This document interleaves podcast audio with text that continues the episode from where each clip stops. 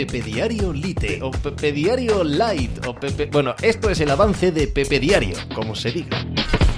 Hola, ¿qué tal? Hoy estamos a jueves 27 de octubre del año 2022 en el Gran Museo de las Miserias del Atlético de Madrid, grande y con salas muy amplias y con un montón de objetos en la exposición.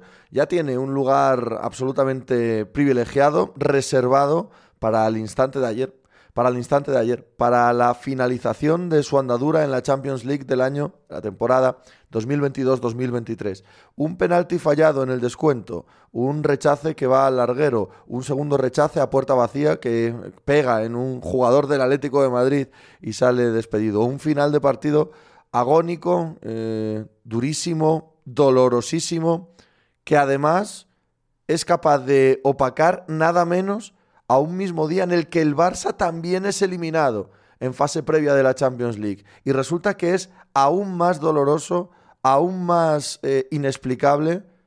Tiene el marchamo de la palabra fracaso, aún con letras de neón y más grandes que las del propio Barça, lo del Atlético de Madrid. Hombre, esto no es algo que pase habitualmente en la historia del el Atleti. Algo tan gigantesco como para que el Cholo Simeone diga que es el día más duro en sus ya 10 años de entrenador de la plantilla tras las dos finales de Champions perdida.